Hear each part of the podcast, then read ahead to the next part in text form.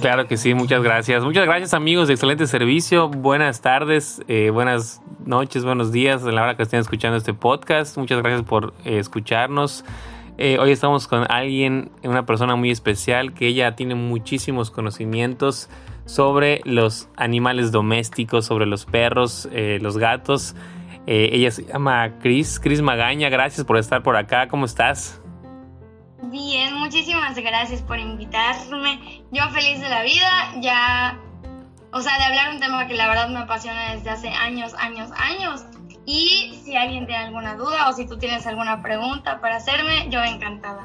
Qué bien, Cris, pues muchas gracias. Eh, sabemos que en las redes sociales hay muchos protagonistas eh, de esta especie, ¿no? Animales domésticos que nos matan de risa, nos divierten, hay gente que los defiende más que su propia vida y pues es un tema que, que pues está en, en, en, o sea, que está muy, muy, muy, muy, no, no, no, quiero decir de moda, porque no es que esté de moda, no creo que toda la vida las mascotas han formado parte indispensable de los seres humanos, son nuestros grandes amigos, compañeros y como que nos complementamos el uno con el otro. Eh, y pues yo, yo conozco muchas personas que tienen muchísimas mascotas y también les, les, les hace muy feliz la vida este, en un perrillo, un gato. Entonces, pues hoy el tema es para ellos, es como que el día del perro y del gato aquí en el podcast. Eh, y de las mascotas, pero pues específicamente creo que de los perrillos, ¿no? Que pues creo que es lo que más todos tienen. Eh, ¿Y qué onda? Pues coméntanos antes que nada cómo te llamas, cuántos años tienes, de dónde eres. Bueno, me llamo Cristina Magaña Fitzmaurice, eh, tengo 26 años, soy de Mérida, Yucatán. Aquí nací, crecí y absolutamente todo. Eh, trabajo en una veterinaria y me dedico también al entrenamiento de mascotas. Excelente, entonces estamos con la persona ideal para hablar del tema. Este, oye, Cris, pues muchas, sí, sí, sí, claro que sí. ¿Y cómo te nace este, este gusto, no? O sea, ¿cómo, cómo te viene desde muy niña? ¿Veniste con eso? ¿Se nace, se hace? Cuéntanos, ¿cómo, cómo surgió en ti este deseo por conocer más y, y poder trabajar de esto, no? Pues eh, realmente empecé desde muy, muy, muy chiquita. Hay anécdotas que la verdad me cuentan mis papás, que yo no recuerdo al 100%, pero también hay anécdotas de las que sí me acuerdo. Y sí, o sea, desde muy chiquitita me ha apasionado completamente el tema de las mascotas. Me ha apasionado, o sea, soy como defensora, amante y me interesa mucho adquirir conocimiento día tras día sobre las mascotas, diferentes temas cómo ha ido evolucionando el tema con ellas, eh, los entrenamientos, cómo tratarlos, como los temas controversiales de las correas, las mordidas, etcétera, etcétera. Entonces, desde muy, muy chiquitita, por ejemplo, estaba inscrita a la revista de mascotas, que había creo que un artículo mensual. Okay. O sea, una revista mensual. Y tenía así como biblioteca de las revistas. Entonces, cada vez que llegaba una, me la leía toda, toda, toda ya después, o sea, después de un tiempo, eh, empecé a tener mascotas, tuve mi primera mascota personal, eh, se me extravió en la playa, fue el llanto más grande de mi vida. Chispa. sí, o sea, ya la, pérdida de la primera mascota, la verdad es que es para mí como el dolor más fuerte. Em, entré, quise entrar a veterinaria, pero realmente por cuestiones ya de emocionales más que nada, me costaba un poco empezar con la carrera. Eh, dije, pues vamos a probar. Siempre quise trabajar en una veterinaria, o sea, yo he tenido mascotas toda la vida prácticamente y ya empecé a cuidarlas desde muy pequeñita. Apenas empecé, empecé mi primer trabajo, yo empecé a mantener a mis mascotas. Entonces ahí vas viendo como la responsabilidad, lo que está bien, lo que no es lo adecuado para tu mascota, cómo darle una mejor calidad de vida, accidentes, entonces, sí, o sea, al principio fue nada más como anhelo y ya después fue un poquito más de experiencia lo que me llevó ya al día de hoy estar en una veterinaria y coordinar un entrenamiento de perros. Correcto, entonces veniste con ello, ¿no? O sea, prácticamente toda tu, tu infancia y tu adolescencia estuviste ligada a las mascotas y pues ahora ya has logrado pues vivir de ello, ¿no? Digo, me refiero a vivir, no tanto que te dé, este, a lo mejor y tus ingresos se diversifican en otras actividades, pero pues quiero pensar que tu principal actividad durante el día es estar dedicada a los, a los, a las mascotas, ¿es correcto? Sí, es muy correcto. Correcto. Mi principal, principal actividad. Qué bien, qué bien. Y fíjate que es algo que a lo mejor y muchos les gusta el tema, pero creo que pocos se dedican a ello o estoy equivocado. O sea, ¿cómo es el gremio de los que entrenan este, perritos? ¿Está muy grande? ¿Está muy reducido aquí en la ciudad? ¿Cómo lo ves? Pues está muy diverso. Realmente sí es, es un tema bastante, bastante amplio. Considero que hay como bastantes ramas de lo que es los conocimientos o la pasión por las mascotas o animales no convencionales. Y ya ahorita en la, en la época que estamos, en la era realmente que estamos, ya todo el mundo los ve como, no los ve como seres inferiores, ¿no? Los ve como parte de tu vida y, o sea, no lo sé, puede ser que tú te dediques a, a entrenar mascotas para guardia y protección, ¿no? Entonces tú tienes como una ideología o unos términos muy diferentes a la hora de manejar una mascota. O puede ser que te dediques a ver mascotas de asistencia emocional o nada más mascotas de compañía. Entonces es como un tema bastante, bastante amplio y bastante diverso de que si el gato debe estar fuera, si el gato debe estar dentro, si los perros callejeros deben ir a la perrera, si los perros callejeros deben esterilizarse, la cuestión de esterilización, de criaderos, compra y venta, adopción. O sea, ya es un tema bastante, bastante amplio, sin embargo, considero que la persona que ama una mascota, en general ama una mascota, no tienes que estar en una clasificación exacta. Wow, o sea, me acabas de dar así un, un cachetadón de información que yo no tenía ni la más mínima idea este, desde nombrarme así como que las, las, los, las, este, las subdivisiones de, de, las personas que se dedican a, a, entrenar mascotas, ¿no? Sobre todo que pues los, los, los perritos, los perros que sirven para asistencia eh, en cuanto a la salud, ¿no? Hay, hay gente que pues los que no tienen eh, la vista, ¿no? Los, los ciegos, no sé cómo no sonar peyorativo, perdón, este, que pues realmente igual dependen, ¿no? De, un animal como, como un perrito que los pueda guiar y todo. Y también me, comentaste que hay para otras asistencias emocionales de una persona, ¿es correcto? O sea, para, para, la, para la depresión o algo así, o cómo se clasifican. Sí, hay mascotas de lo que es asistencia o de servicio. Una mascota de servicio realmente es no sé si entra más dentro del rango mascota, sin embargo es un animal de servicio que es para personas no videntes, para personas eh, cuadraplégicas, eh, que tengan alguna discapacidad motriz o discapacidad ya corporal. Y también allá hay mascotas que realmente no, esas llevan como un entrenamiento bastante amplio desde que nacen y, por ejemplo, acá en Mérida no hay un curso, no hay una institución que las adiestre. También hay mascotas de lo que es apoyo emocional, que es para cuestiones un poquito más psicológicas, para que lo que es la cuestión de ansiedad, depresión, eh, ataques de pánico. Eh, sí, ya hay diferentes. También es para niños con Asperger, autismo. Esas mascotas ya se dividen entre dos cosas. Una que es la mascota empieza a crecer con el niño y adaptarse a sus necesidades de manera instintiva y también mascotas que son entrenadas para ese tipo de situaciones.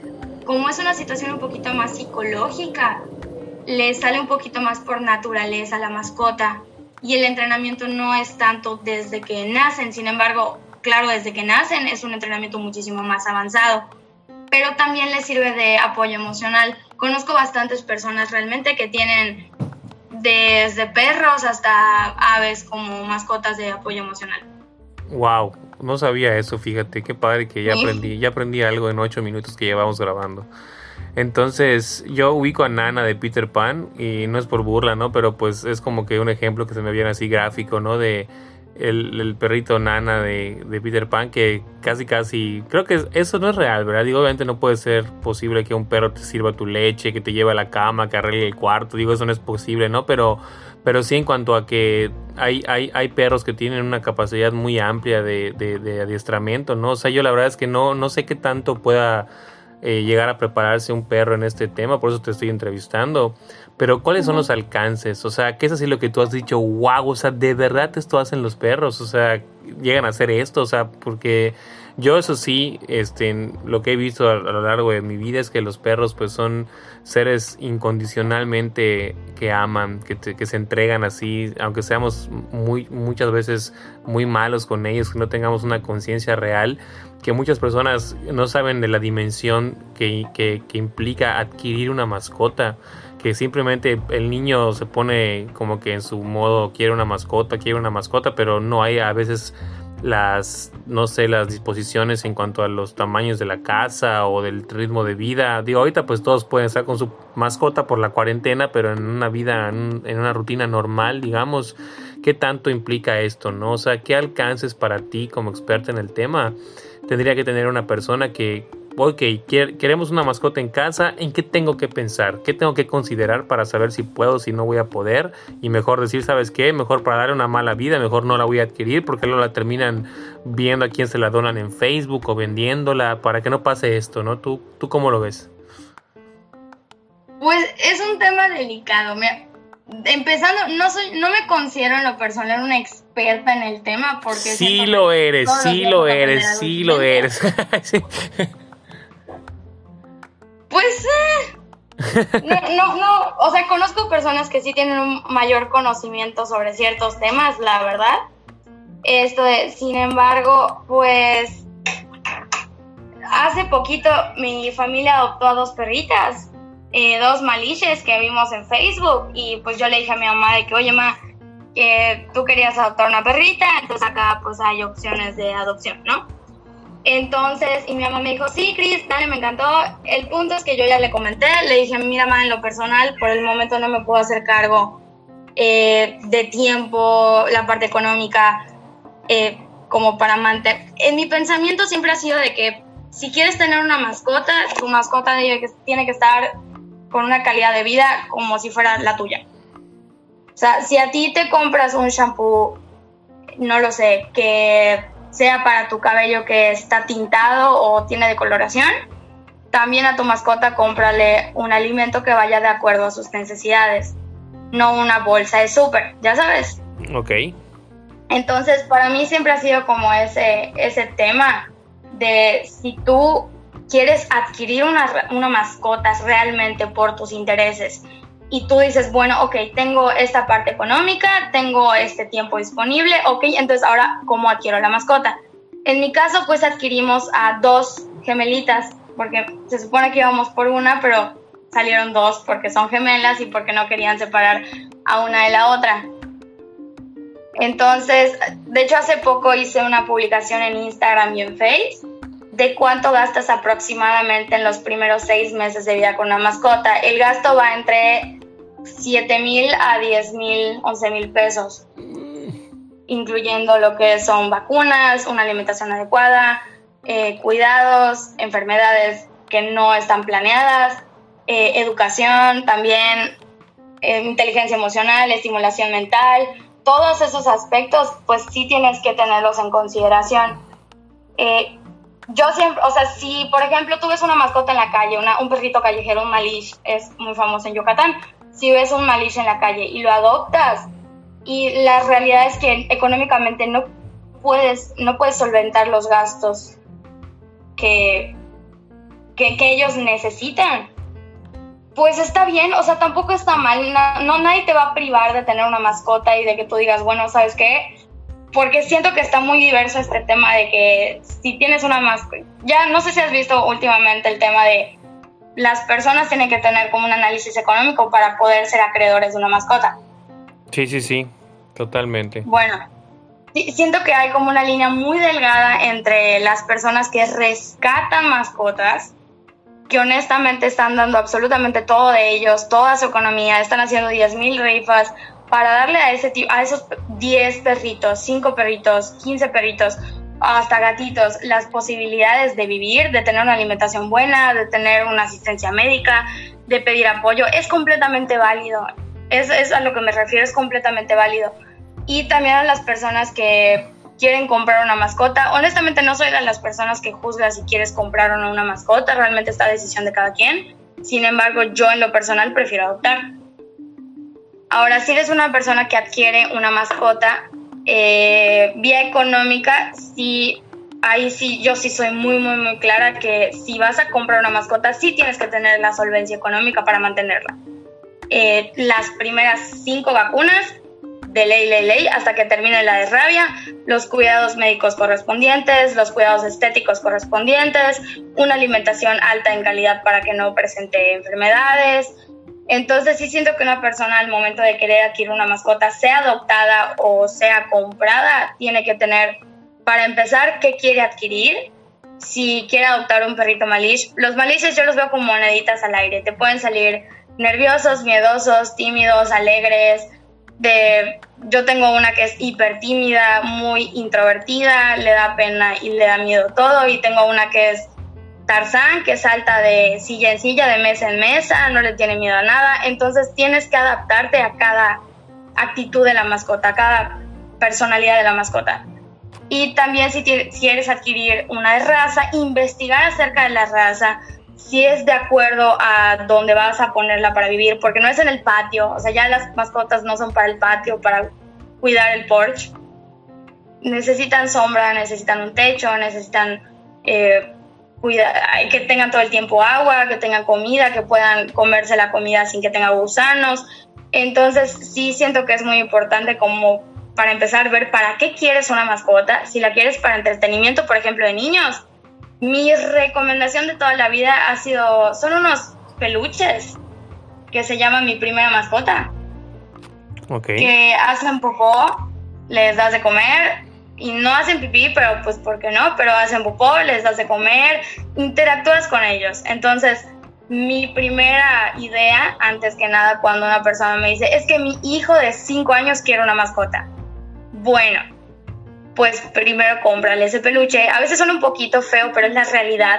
Cómprale ese peluche, trata un poquito de que él conozca sobre las responsabilidades de que es tener una mascota y adquiérela.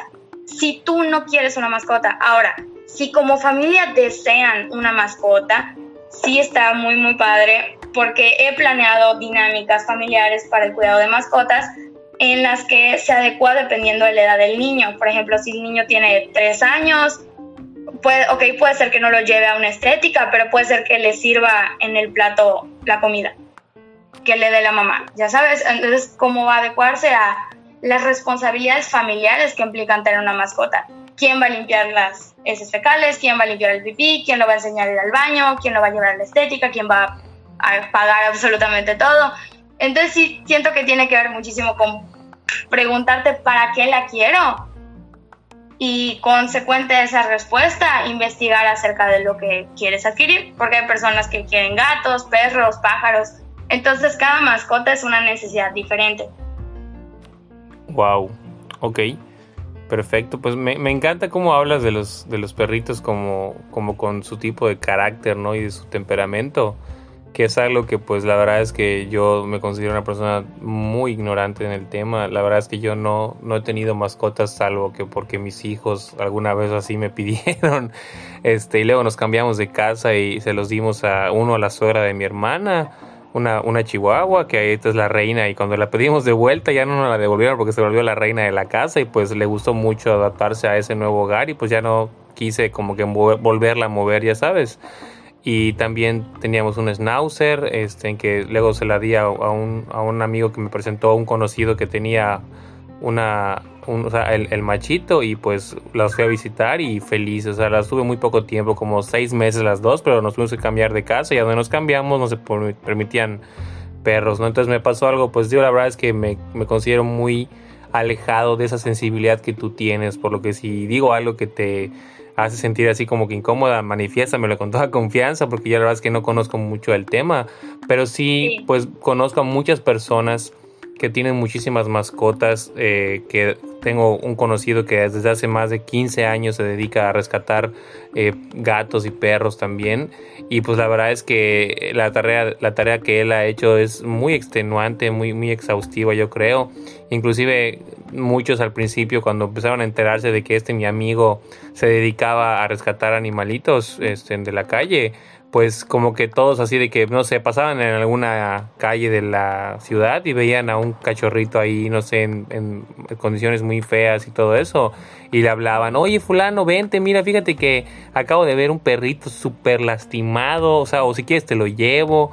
Y como que él al principio creo que lo hacía con, convicción, con mucha vocación de, de su amor a los animalitos pero pues después como que publicaba, o sea, casa publicaba memes de, oye, como que no seas cacho, o sea, no solamente me avises a mí, sino también ayúdame, coopérame, porque pues gastan muchísimo dinero, literal, él vive para eso, su sueldo se va, todo su dinero se va en alimentos, en vacunas, en cuidados, en veterinario, y, y pues obviamente no le alcanza, o sea, por más dinero que gana, así sean muchos o sea, muchos eh, ingresos que tuviera esta persona, pues necesita de un apoyo y sé que ya hay asociaciones y, que ha crecido mucho la rama, ¿no? O sea, sobre todo con las redes sociales creo que se maximizó la comunicación y la educación del tema, que ahorita ya, pues no sé si sean buenas o malas, pero creo que a lo mejor han dado un poquito de cultura a que las personas ya no traten tan mal a sus mascotas como en la costumbre que teníamos hace 20 años que pues como tú dices, ¿no? El perro en la puerta,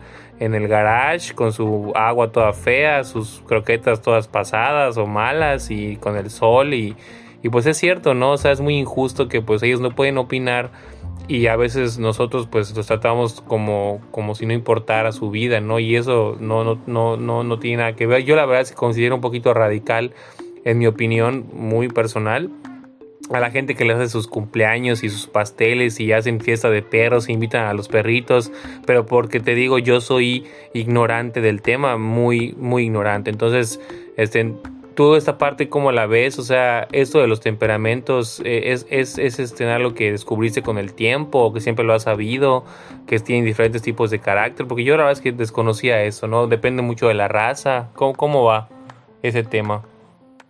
Pues realmente ya depende de, para empezar, la, de dónde inició la raza, la existencia de la raza, para qué fue utilizada al principio. No lo sé, por ejemplo, los famosos pitbull, ¿no? Que son como los perros socialmente súper agresivos, que no se llevan con nadie, que atacan, etcétera, etcétera. Bueno, realmente los pitbull empezaron como perros niñera, empezaron protegiendo a lo que son los hijos de las personas importantes de Estados Unidos, los Inglaterra, Reino Unido. Entonces se ha ido como mm, deshumanizando más que nada el trato a los pitbulls. Y realmente si conociéramos el origen realmente de la raza, cómo existe la raza, que hay diferentes ramas de un pitbull, de que está el American Stafford Terrier, eh, bullies, entonces podríamos aprender un poquito más sobre sus temperamentos. Yo tengo un, aparte una cruza de Cocker Spaniel con French Poodle, que al principio, el Cocker de por sí no tiene un temperamento de lo que es muy niñero, no es un perro muy niñero, sí conoces desde los orígenes. Eh, entonces se volvió agresivo por ciertas cuestiones de experiencias. Sin embargo, la agresión bajó bastante, se, lo metí en entrenamiento, lo entrené yo y ya no es un perro agresivo, sin embargo es un perro temperamental. Está clasificado como un perro temperamental que ante cualquier estímulo él puede reaccionar de manera pues que no te le esperas. Ya sabes, inesperadamente puede reaccionar de manera positiva o negativa. Depende ya del control que nosotros tengamos sobre ellos. Por eso no nada más es adquirir un perrito y jugar con él y si muerde a mi hijo, no le pego. O sea, realmente pues estamos tratando de utilizar la psicología humana en psicología canina, lo cual es muy, muy, muy diferente. Que los perros no entienden con lo que es violencia, golpes, el famoso periodicazo o la chancla. Sí. A lo que ellos reaccionan es a la energía y a nuestro comportamiento físico. O sea, es cuerpo, emoción y lenguaje. Realmente a eso reaccionan, no al periódico.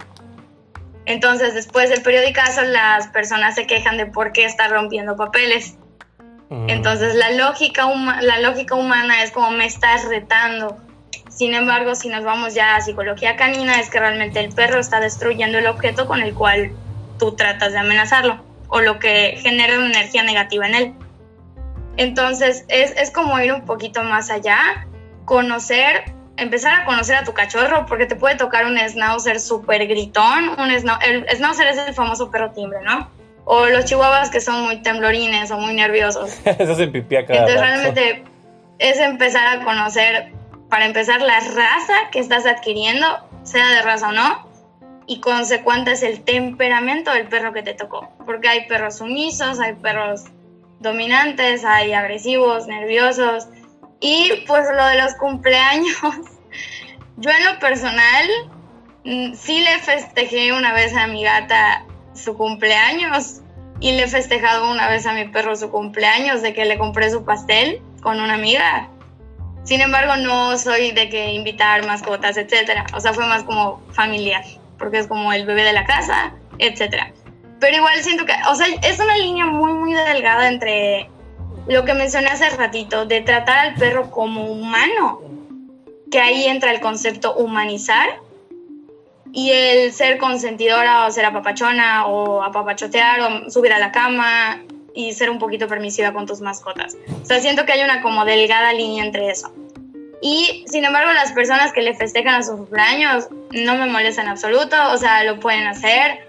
¿Ya me entendiste? Yo no soy de hacerlo por mi carácter y mi personalidad, sin embargo, las personas que lo hacen o que les crean Instagram, o sea, realmente está bien, o sea, no hay ni bien ni mal, realmente puedes pensar en que está sobrecargado de amor de probablemente algún perro que en su momento no tuvo nada de ese amor. ¿Ya me entendiste? Sí, sí, sí, claro, ¿no? Y qué padre, ¿no? Qué padre, porque digo, yo en mi caso, pues no tendría tiempo de hacerle la fiesta a alguna mascota, porque ya con mis tres hijos, o sea, no me doy abasto con mis tres hijos y, y ya sabes, apenas estamos viendo de qué manera como que tendríamos una, una mascota y hacérsela. Sin embargo, si están las posibilidades de las personas y, y pues no tienen hijos o, tienen la posibilidad de también apapacharlos de una manera a lo mejor y el perrito ni se da cuenta o a lo mejor y sí, yo no lo sé porque no conozco el tema, pero pues qué padre, ¿no? O sea, tampoco estoy en contra, sin embargo es algo que hay gente que, que comparte muchos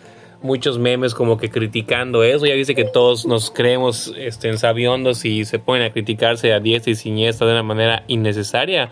Pero te lo pregunto porque pues es, algo que sucede, que existe y que cada vez toman un lugar más importante en la sociedad las mascotas, ¿no? O sea, es un hecho que al día de hoy eh, no tenemos, como tú bien dices, esa cultura general de los animalitos en casa. Ya no es la misma que cuando yo era un niño, que tengo 32 años, este, era otra, otra, otra educación que teníamos para cómo tratarlos, cómo considerarlos, ¿no? Y pues ahorita hay personas como tú que, pues yo te digo experta, no porque te consideres así como que la que más sabe, ¿no? Simplemente pues por respeto a tu, a tu trabajo, a lo que has hecho durante toda tu vida, que pues para mí, pues comparado conmigo al menos, o sea, wow, yo estoy totalmente perdido y tú como que me ayudas a ubicarme. Tú en sí, eh, ¿cómo ves este comportamiento social con respecto a las mascotas, de cómo ha ido cambiando de cuando tú eras niña a ahorita, cuando te llevan a tu trabajo diferentes mascotas, los ves maltratados, ves un promedio favorable de consentimiento? ¿Cómo ves esta parte y qué opinas como conocedora del tema? Pues es un tema controversial, no es tan controversial como cuando una persona habla, por ejemplo, de religión o política, claro, pero sí es un, tema un poquito controversial porque están las personas que, o sea, siempre veo en publicaciones de opciones, de apoyo, como el comentario de, no importa, son perros, dale tortillas, van a comer tortillas, X. Y también la persona de que hazte responsable y, y si lo bueno, yo estoy un poquito a favor de, entre contra y favor de las personas que publican en, lo doy una opción porque, por, ajá, por ejemplo, en tu caso fue que te cambiaste de casa. ¿No? ¿Me comentas? Sí, sí, sí, sí, sí, totalmente. Por ejemplo, estoy, antes era como, no, ¿cómo es posible que si te cambias con tu mascota, no? Pero también el crecer, el conocer un poquito más de situaciones, que no sabes la situación en la que está la persona, no eres quien para juzgar ninguna situación, sí te entra un poquito más en la cabeza el tratar de ponerte en el lugar, en los zapatos de la persona que está publicando eso y que honestamente, si la mascota va a estar mejor con otra persona que con la que está dando una opción, adelante, o sea, es completamente válido.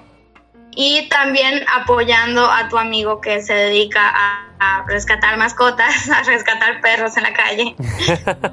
es un poquito pesado el autonombrarte una persona que rescata mascotas por cómo lo empieza a tomar la sociedad, ya que la persona que la está rescatando está gastando gasolina, está gastando insumos, está gastando económicamente, está dedicándose el tiempo que probablemente podría dedicar en otras cosas a rescatar perros, que realmente se lo merecen, o sea, eso no está nada en duda. Sin embargo, sí se me hace un poco irresponsable de la parte social, o sea, de la sociedad, como el asentarte al perro y como, oye, sálvalo, toma. sí, sí, sí, así es. O sea, es como... Y ahorita viendo ya tantas formas, las redes sociales ahorita están atacando con absolutamente todo y me ha encantado el efecto positivo que han tenido en nosotros. Que ahorita si publicas, no lo sé, me encontré estos tres cachorritos en la calle, necesito apoyo. Realmente solo tienes que hacer eso. No ya la información que tú tienes que estar dando o a quién le tienes que estar marcando no es tan... Tenemos internet, tenemos redes sociales, tenemos acceso a absolutamente todo. Ya considero lo de que es que no sabía como una falta de querer informarte. Yo me encontré el otro día una zarigüeya a la mitad de la calle que según yo estaba con el estómago abierto, pero realmente estaba dándole leche a sus crías. Y fue el estrés de estás a la mitad de la calle, es de noche, te van a atropellar. Y fue realmente literal, cómo hacer que una zarigüeya se vaya al otro lado y el sacar mil ideas, nada más te toma 10 minutos, me tomó 10 minutos cuando mucho mover a la zarigüeya a otro lado sin que se sienta amenazada. Entonces es un poquito informarte sobre las cosas, ¿no? Porque puede ser que en esa publicación que tú pones de me encontré estos tres cachorritos, aparezca un vecino, una persona como una cadena de favores que pueda apoyarte en ese preciso momento para por lo menos quedarse con los cachorros en lo que tú no tienes tiempo de estar ahí. Entonces, y esa persona que se queda con ellos va a localizar otra persona que va a apoyar con un poquito de alimento. Eh, entonces se va haciendo como una cadenita de apoyo en las redes sociales. Realmente estoy muy feliz con el cambio que ha habido a lo largo de los años con cómo se tratan a las mascotas, sobre la responsabilidad que se tiene de las mascotas, que yo antes, por ejemplo, odiaba, ¿no? Que las personas, bueno, por ejemplo, mi gato es un gato, eh, no es outdoor, o sea, es un gato que sale a la calle y está dentro también de casa. Pero también es, y al principio era como, no, es que no pasa nada, hasta que un día me encontré una pluma en mi casa. Eh, entonces empecé a informarme un poquito más del tema, eh, conocí una amiga de que tiene muchísimas aves y fue como, bueno, yo tengo que también crear, o sea, también sé de las mascotas, pero también tengo que estar constantemente aprendiendo y, e informándome sobre los efectos, tanto negativos como positivos, que tienen los gatos en el exterior. Que si mi gato tiene, quiere ir al exterior, tiene que ser en un ambiente controlado, tiene que ser vigilado, que yo lo esté checando, que no toque ningún otro animal, como aves, como insectos, que no afecte realmente a la, a la, fauna que está en el exterior en Mérida. Sobre todo que Yucatán es un estado con bastante fauna, flora, o sea, tiene absolutamente todo en extremo. Tiene mil diferentes tipos de pájaros, de aves, de mascotas, de todo. Entonces sí tienes que estar completamente informado y te apoyan muchísimo las redes sociales. Gracias, la verdad, al universo y a la vida que ha habido este cambio positivo en las personas de que aunque sí, sé que siguen habiendo personas que maltratan animales, que machetean animales o que sacan a la calle, que patean o lastiman, también hay un mayor porcentaje o mayor cantidad de personas que hacen algo al respecto y que son conscientes de que eso no se debe hacer. Entonces, realmente voy al punto de que para que haya luz tiene que haber oscuridad. Entonces, estoy bien. O sea, con el crecimiento a conciencia que hemos tenido con las mascotas, estoy bastante feliz. Aún no hemos llegado al punto que debemos llegar y por lo menos yo trato de poner un granito de arena o hacer todo lo que esté en mis posibilidades para día con día hacer un poquito más de conciencia, mejorar la parte de opciones, mejorar la parte de rescate de animales. Entonces con eso siento que es suficiente, como con cada persona ponga de su parte. O sea, ¿tú crees que la cultura eh, del lugar en donde se desarrollen las mascotas eh, influya? Muchísimo. Muchísimo, muchísimo. Eh, hay estados en los que, o hay países realmente, no estados, hay países en los que cada mascota, por ejemplo, las mascotas callejeras son esterilizadas por la colonia prácticamente es la cultura de la esterilización, realmente es para la no propagación de la especie de manera irresponsable y se les pone una placa de identificación en la que identifican que es una mascota esterilizada y con vacunas. Eh, hay una vacuna de la rabia, aunque sea esa. Entonces ya hay un control de animales callejeros. También hay países donde no hay ningún animal callejero o es muy minimal el porcentaje que hay. En México, por ejemplo, te vas a encontrar con que las, los perros callejeros son muy agresivos. O sea, son perros que posiblemente si pasas y hay una camada, no lo sé, de 10 perros, te pueden llegar a matar. Y en Yucatán es un poquito de que el típico y el perro corre, ¿no? O sea, es el típico sonido que tienes que hacer para que el perro huya. Entonces, sí varía muchísimo la cultura de diferentes lugares. Por ejemplo, yo llevo a las mías a una guardería que está en Cholul para que, pues son cachorras, ¿no? Entonces necesito que desfoguen esa parte de actividad social, mental, que empiecen a agilizar esa parte mental y control, equilibrio emocional. Y yo entro a Cholul y te juro que es ir a 20 por hora porque hay 10.000 perros en la calle y están en medio de la calle, pero está padre ver cómo los coches van bajando la velocidad para darle paso al perro. Y hay lugares en, aquí mismo en Mérida donde da igual, o sea, si el perro está caminando o no, para que caminas lento, el coche va a pasar. Entonces sí es un poquito de... Varía la educación. Totalmente, totalmente. Varía la educación. Sí, yo, yo estoy de acuerdo contigo, eh, 100%. Definitivamente es que yo eh, hace poco estaba leyendo un artículo sobre los gatos y mencionaba que son de las 100 especies que se consideran dañinas para los ecosistemas de miles de lugares porque pues hay una pues hay una falta de cultura en muchos muchos lugares del mundo en donde no tiene esta conciencia, no tenemos esta conciencia, esta educación y pues tenemos gatos que salen y aunque no sean de nosotros pues no hay como que el hecho de estarlos eh, ¿cómo se dice? eh, infertilizando, ¿no? O sea, como que esas campañas que, que, a veces veo que aquí hacen y en muchos lugares también, pero sí creo que ha ido creciendo. O sea, así como tú opino lo mismo sin saber mucho del tema, sí creo que la gente tiene un poquito más de conciencia, pero sí nos falta bastante eh, de conciencia para poder tener realmente un, un control. Porque sí, por ejemplo, yo aquí en mi casa, si sacas la basura un poquito antes de lo normal, bye. O sea, te la van a arrastrar los gatos, los perros, se va a esparcir en toda la calle y luego pues a mí me da vergüenza salir y ver mi bolsa desperdigada de basura en toda la calle, que un perrito pues ahorita lo que hago es que mi mi comida, lo que son desperdicios de comida, no vayas a regañar si la estoy regando, pues dímelo, pero los separo y los saco así como que en un platito al parque que está junto a mi casa y hay un montón de perritos y gatos callejeros que se la comen. Y ya mi basura pues ya no la están revisando porque ya no tiene comida. Entonces como que es mi manera social, no sé si estoy mal, pero pues es lo que hago, ¿no? O sea, como que las sobras, no les pongo tampoco whisky, no, los emborracho, nada, solamente les pongo así como que los restos de comida. Y si hay muchísimas mascotas, o no mascotas, más bien son gatos y perritos de la calle que pues hacen de las suyas. Y luego hay muchos que también me doy cuenta que tienen dueño. Entonces igual a veces pasa que los dueños los tienen ahí en la calle porque así está acostumbrada la mascota. Y hace cosas que pues socialmente están mal y que perjudican la convivencia, como romper la basura, romper las plantas de gente que tiene en su, en su porche, como tú dices, ¿no? Tener una conciencia de eso, ¿no?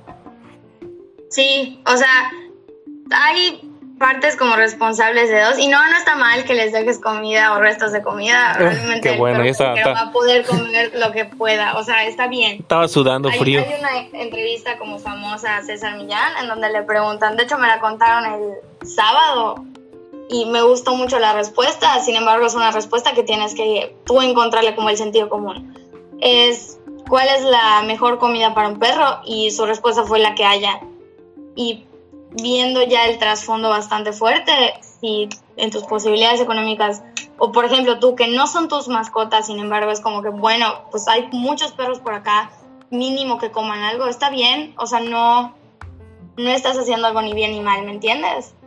Es una acción social que un granito de arena para apoyar a que una, un perrito que no lo se despertó sin saber qué comer, pues ya por lo menos ya comió un poquitito.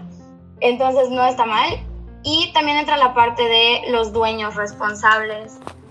Eh, a veces, como o sea, en la parte de coordinación de entrenamientos caninos me llegan mucho las frases de es que mi perro es descontrolado, mi perro es, siempre es mi perro es, ¿no? Siempre, mi perro es así.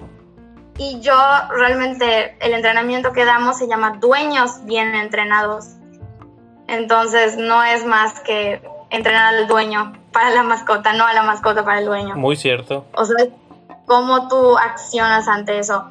Para mí en lo personal sí fue bastante, bastante difícil y hasta el día de hoy lo sigue siendo y es un trabajo de cada día que mi gato no esté saliendo cada rato. Eh, lleva cinco años, lleva cuatro años saliendo, entonces sí fue bastante pesado. No le gusta la, la arena, o sea, la arena de gato. Eh, la tira o la juega la, y ya intenté mil formas, sin embargo, bueno, ok, no pasa nada entonces le hago su cuadrito de tierra, le hago como un lugar como para que esté ahí haciendo sus necesidades sin la necesidad de que él esté yendo a otras casas, a otros lugares para hacerlas. También lo entreno para que no toque aves, para que no toque insectos. Solo cucarachas en lo personal, cada vez que lo hace le aplaudo porque no puedo ver una cucaracha, pero todo lo demás ya está prohibido que lo toque sí es muy importante entender que no es la mascota, es el dueño. Siempre, siempre es el dueño. Y en caso de que no haya dueño, pues ¿cómo puedes culpar a una mascota de hacer cosas que se basan en su instinto? ¿No? Wow, oye, pues sabes qué, se me acaba de ocurrir una idea que, que te, te, la tiro así al aire para, para que la analices. Sería súper padre iniciar una, igual y ya, existe, me imagino, ¿no? Como que una campaña de, de, así como que a lo que tú te dedicas, pero que el gobierno haga como un proyecto de incubadora y, fomentar esa cultura en, las personas que tal vez este, a, ti acuden personas que tienen las posibilidades económicas de poder entrenar a su mascota, de poder pagarle tu trabajo, ¿no? Que pues obviamente merece una remuneración porque pues así del, aire nadie vive. Este, pero estaría padrísimo como que fomentarle a una iniciativa gubernamental que apoye con algún fondo eh, esta culturización que hace falta tal vez en, en, diferentes colonias, al menos aquí de la ciudad y me imagino que pues en muchísimos municipios del interior del estado, para que pues hacer algo así, ¿no? Que igual y pues puede que vayas a una casa y te digan qué padre, te aplaudan, te lo agradezcan y te vayas y no lo apliquen, o puede que en, en algunas sí, ¿no? Pero creo que es un cimiento que bien podría formar ese crecimiento que necesitamos para evitar, porque de verdad no solamente es eso, ¿no? Así como tú bien dices, hay gente que pues inclusive los utiliza para dar comida china que es carne de perro porque existe, o sea, es, es, es, es, digo, y no es tanto que pues aquí no tenemos esa costumbre porque sé que en China se come el perro y es normal, así como aquí pides un pollo, ahí pides un perro, no sé, no he ido a China, pero me lo han contado, lo he visto, no sé si sea cierto, pero es casi casi como si fuera un alimento más porque pues ahí la gente abunda, no sé, ¿no? Entonces hay criaderos, creo que tiene que ser de criadero, pero pues aquí es otro, otro tema, pero sí, para que no haya en ese tipo de situaciones, este, tanto de abusos como de maltratos, pues controlar uno que se estén eh, a cada rato embarazando los cachorritos, en, en, los, perritos y gatitos en la calle, y también para fomentar que las personas que tienen una mascota que sale a la calle, como tú bien dices, pues puedan tener esa cultura, ¿no? Esa, esa, esa educación. Sí, o sea, y es más querer informarse porque lo que te comenté hace rato de que esa información igual está al alcance de todos. Hay videos súper bonitos, hay páginas de Facebook para adentrarte un poquito más en, en el tema de educación a las mascotas, de cómo tratar. En mi colonia, por ejemplo, en lo personal, me encanta, me encanta, me encanta, porque es un grupo de Face en donde es como el chisme, ¿no? O sea, allá está el chisme toda la colonia, de que quién tocó la plantita de quién y por qué, todo. Entonces, sí estaba, la verdad es que estoy muy agradecida de la colonia en la que estoy, ya que es una colonia bastante eh, pet friendly, se podría decir, que respetan mucho las mascotas, que está bastante culturizado lo que es el, la educación de las mascotas, de que, oye, porfa, checa que, no lo sé, vieron un gato y tiene este collar y vi este gatito, y tiene este collar y por favor pedirle al dueño que está en esta colonia que cheque a su gatito porque, no lo sé, se comió algo de mi jardín, ¿no? Entonces, o de que, oigan, chicos, ¿saben qué? He visto que hay heces de gato en mi, en mi jardín o heces de perro, entonces, ¿cómo podría yo apoyar a que no lo hagan sin envenenar? O sea, se ha tratado como de culturizar un poquito más. La verdad es que sí estaría muy, muy, muy padre la idea de la parte del gobierno, sin embargo, pues es un tema igual un poquito, pues, controversial porque habrán personas que estén completamente de acuerdo porque quieren la conciencia de las mascotas, hay personas que no lo estarán porque son o sea, mascotas como mascota cuida Porsche todavía. O sea, realmente ya depende un poquito más de la mentalidad. Sin embargo, pues hay cursos literalmente gratuitos en YouTube, hay cursos en Facebook, hay información que todo el tiempo se sube. O sea, yo no conozco personalmente a varios entrenadores de Mérida, sin embargo, yo sé y por lo que leo en sus publicaciones que están comprometidos realmente con la responsabilidad de los animales, no tanto con el yo soy mejor, yo soy peor. O sea, considero que si tú le pides apoyo a cualquier entrenador, dependiendo de tu alcance económico, te va a apoyar. Qué bien, qué bien, Cris, muchas gracias, qué padre. ¿Y tú en sí, cómo se llama tu, tu, movimiento, tu, empresa? O sea, tú por tu parte, ¿cómo, cómo te contactan a ti? ¿Qué es lo que haces en, tu parte de, entrenar mascotas? Eh, ¿O a, qué, a, qué, ramo te, especializas? ¿Cómo está tu, tu rollo por ahí? Yo ahorita nada más estoy certificada en el entrenamiento básico. De, o sea, en el coordino lo que es dueños bien entrenados, es un entrenamiento, de hecho está en Face, en Instagram y todo es dedicado a mascotas es dedicado al tramo de mascotas, se enfoca en lo que es, o sea, hemos visto que a lo largo de los años hemos tratado de adiestrar a nuestras mascotas para la casa. Sin embargo, el verdadero problema que sufrimos es en la sociedad. Eh, al momento de salir a pasear, al momento que conozcan otros perros. Entonces nos enfocamos un poquito más en el equilibrio emocional.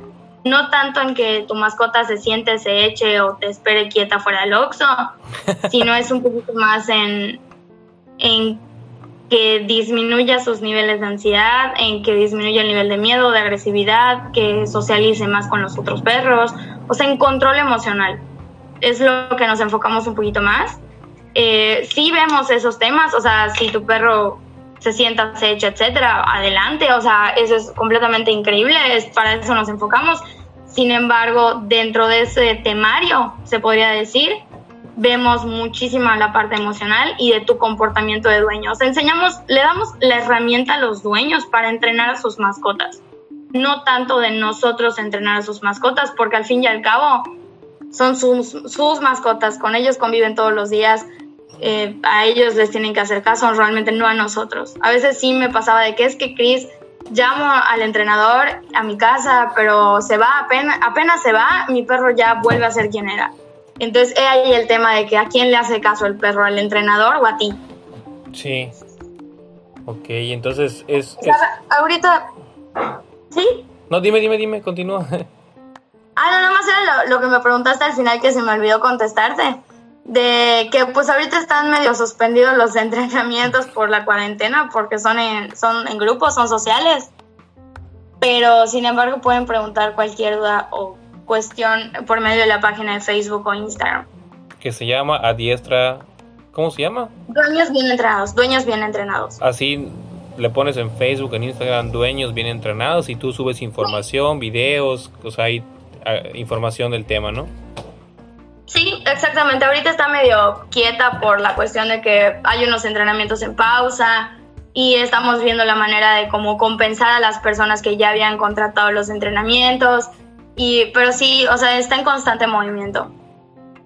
Qué bien, qué padre, pues es increíble, es increíble que, que, que, haya gente como tú que, quiera mucho a las mascotas. La verdad es que yo de los trabajos que no podría hacer, o sea, no sé si te pasa que dices, no, pues podría ser todo menos ingeniero, ¿no? Podría ser todo menos doctor, podría ser todo menos, o sea, yo me encanta la comunicación, me encanta mucho las ciencias sociales, pero en cuanto a la salud, no podría inyectar a una persona, sacarle sangre, creo que me desmayaría. Y también con los animales, o sea, no puedo, de verdad. O sea, yo hace poco me llevó de un Uber hace, antes de la cuarentena, hace unos meses, un chavo que era este, un estudiante de veterinaria de la UAD y y creo que yo soy muy platicador, entonces en el camino de mi trabajo a mi casa me platicó todo lo que hacía y me convencí más de que no podría hacer su trabajo jamás. O sea, del hecho de los, los, los animales, este, tratarlos, este, manipularlos cuando están lastimados, o sea, yo, yo tengo un corazón de pollo y si veo a, un gatito con una rayita me muero, o sea, no, no lo soporto, entonces no podría, pero pues qué padre que tú se requiere un temple, ¿no? O sea, porque tú, pues, este, ¿qué, ¿qué, es lo más así como que grave que has visto en cuanto a los animalitos que te llevan ahí a tu trabajo en la veterinaria? O sea, cosas que dices, no manches, qué feo. Pues la realidad es que en ese tema es mi talón de Aquiles. como yo. Sí, o sea, es una de las, la principal razón realmente por la que me cuesta mucho adentrarme más al ámbito veterinario y de hecho es por eso que le tengo muchísimo cariño a mi veterinario, por la sensibilidad que tiene con las mascotas. Que hasta el día de hoy, creo que apenas la semana pasada, lloré porque me dijeron que un perrito se murió. O sea, no, nunca acaba eso.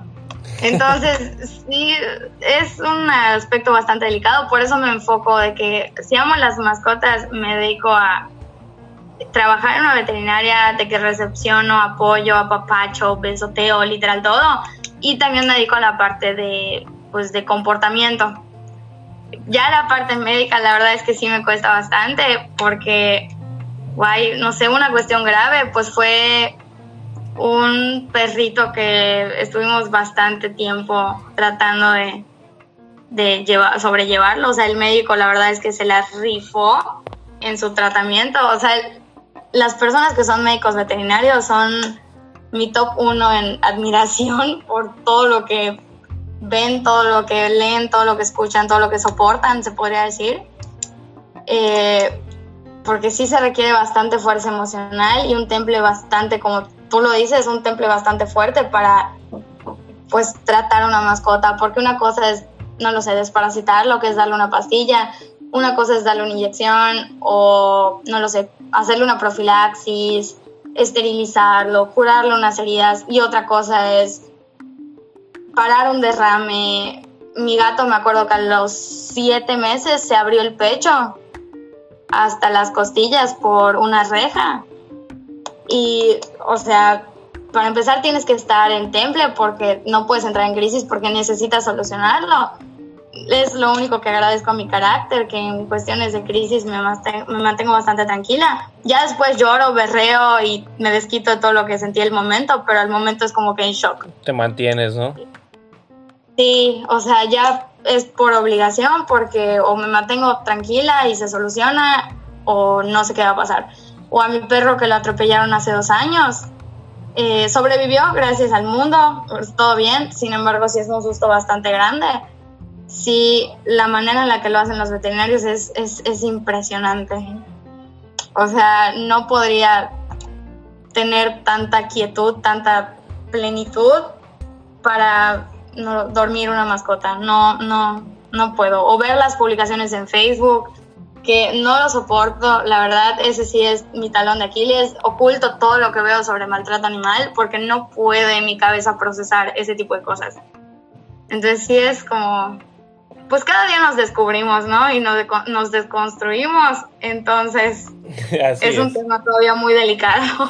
así es, así es, Cris. Pues muchas gracias. Este, ya estamos llegando al final. Este, ¿Cuáles son tus proyectos? Este, eh, ¿Cuáles son tus, tus planes para, para continuar en tu camino como, como conocedora de las mascotas, como, como una persona que ayuda, que les da coach?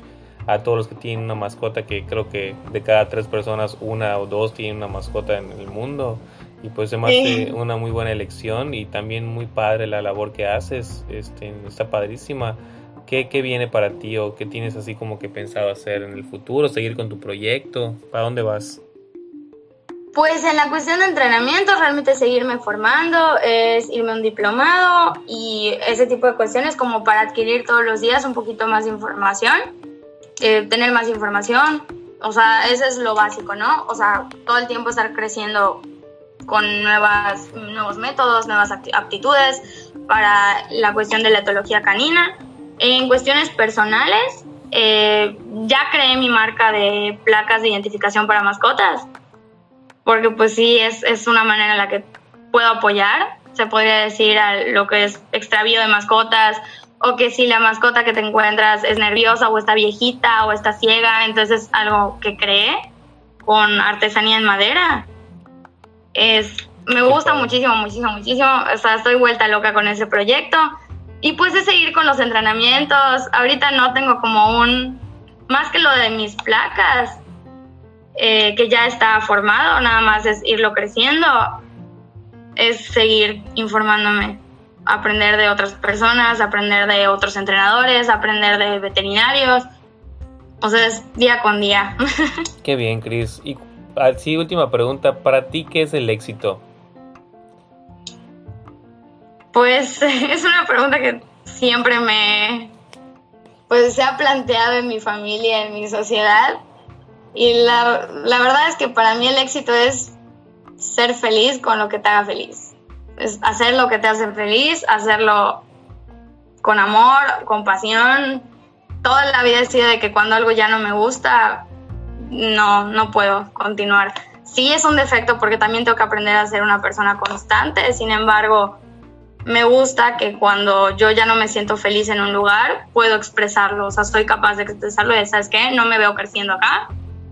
Entonces, para mí el éxito es lograr eso, lograr hacer lo que te hace feliz, lo que amas, no lo que estás destinado por un título, por la sociedad a hacer. Muy cierto, y, más hoy en día que ya los títulos pues eh, valen para dos cosas, ¿no? En muchas ocasiones, no siempre, pero en algunas ocasiones este, creo que ya cambió, ¿no? Ya no es como antes de que estudiabas una carrera y tenías garantizado que ibas a hacer eso toda tu vida.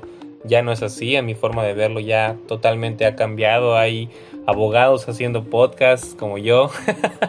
hay gente, o sea, hay muchas, o sea, digo, ha cambiado, ha cambiado, digo, amo mi profesión también, pero pues no, no, no, no la ejerzo al 100, hago otras cosas, así como también mi profesión me encanta, pero, pero creo que ya etiquetarse de que soy esto nada más, en muchas personas los limita, ¿no? Hay quienes pueden ser muchas cosas y dedicarse a hacer varios proyectos y darles el corazón en ello. Entonces yo, pues qué padre, Cris, muchas gracias por tu tiempo, te agradezco de verdad que no nos hemos visto nunca en la vida, tal vez, o igual y sí, no lo sabemos y que pues nos hayas dado esta entrevista a mi proyecto, que igual pues es un emprendimiento que, que, lo hago con mucho cariño, sin fines de lucro, eso es nada más para que la gente que lo escucha pues pueda obtener ahí una semillita, una caniquita para pensar, para analizar y para conocer más sobre gente que pues tiene algo muy padre para compartir, ¿no? Este, te agradezco muchísimo tu tiempo, que Dios te bendiga muchísimo, síguenos ahí encantando con tus publicaciones en tus páginas para saber más cómo tratar a nuestras mascotas y pues gracias por tu tiempo, Chris. Este, de verdad ha sido un placer charlar contigo. A ti, muchísimas gracias. O sea, la verdad no me esperé la entrevista, no me esperé el tema casi casi, pero pues me gustó que haya llegado a tus oídos. Y segundo, pues me encantó igual conocerte, una parte como de lo que tú dijiste, ¿no? Que eres abogado, pero te encanta hacer podcast, entonces está muy bonito. O sea, se siente muy bonito conocer gente que hace lo que le mueve y gracias, la verdad, por la oportunidad de hacerme escuchar de alguna manera, de ver si alguien me escucha y cambia para positivo una manera de pensar. Y también si alguien me escucha y quiere agregar información a mi cerebro, yo encantada de la vida. Entonces, gracias por esta oportunidad. No, hombre, a ti, Cris, de verdad, siempre estamos para aprender. Yo la verdad es que mientras, como dicen, mientras más leo, menos sé. O sea, menos, más cuenta me doy de que no sé nada. O sea, de verdad, yo amo la filosofía, amo la teología, amo la historia, amo la cultura en general, la literatura, o sea, me, me llama muchísimo muchos temas y conforme más conozco digo, wow, soy muy ignorante y me falta mucho por aprender, pero definitivamente creo que en el caso como tú, eh, que ya tienes pues, un camino recorrido haciendo específicamente algo de este tema de, de las mascotas, de la etología, creo que sí tienes mucho por, por, por, compartir ya, ¿no? O sea, ya estás en la etapa de, como tú bien lo haces, difundirlo, esta cultura de, de cambiar un poco el chip sobre cómo tratar a los animales, de que no son seres que no sienten y también de impartir muchísimo, no solamente es eso, ¿no? O sea, no solamente es eso, sino cómo afecta a la sociedad, cómo vivir mejor, cómo vivir una calidad de vida más más selecta, que eso es lo más importante, por lo que te agradezco mucho tu tiempo y pues vamos a publicar, te pido dos fotos por favor para que me mandes si puedes con mascotas, estaría genial para la página de Instagram que hace poquito que se creó y pues de ahí te vamos a compartir tus redes también para que la gente te siga. Está bien, muchísimas gracias a ti, de verdad, estoy muy feliz de haber escuchado y pues ya que conozco pues todo lo que haces, voy a estar más informada sobre muchos temas que no sé. Perfecto, Cris, gracias. Es una manera de abrir. Sí, así es. A ti, cuídate muchísimo. Que estés muy bien, hasta luego, Cris. Bueno, gracias. Bueno, pues esto fue excelente servicio. Muchas gracias. Eh, gracias por habernos escuchado. Eh, nos vemos en la próxima. Y recuerda que pues aquí tenemos un espacio para que si tú tienes alguna persona que nos pueda compartir sus conocimientos, es muy bien recibida. Gracias y hasta la próxima. Esto fue excelente servicio.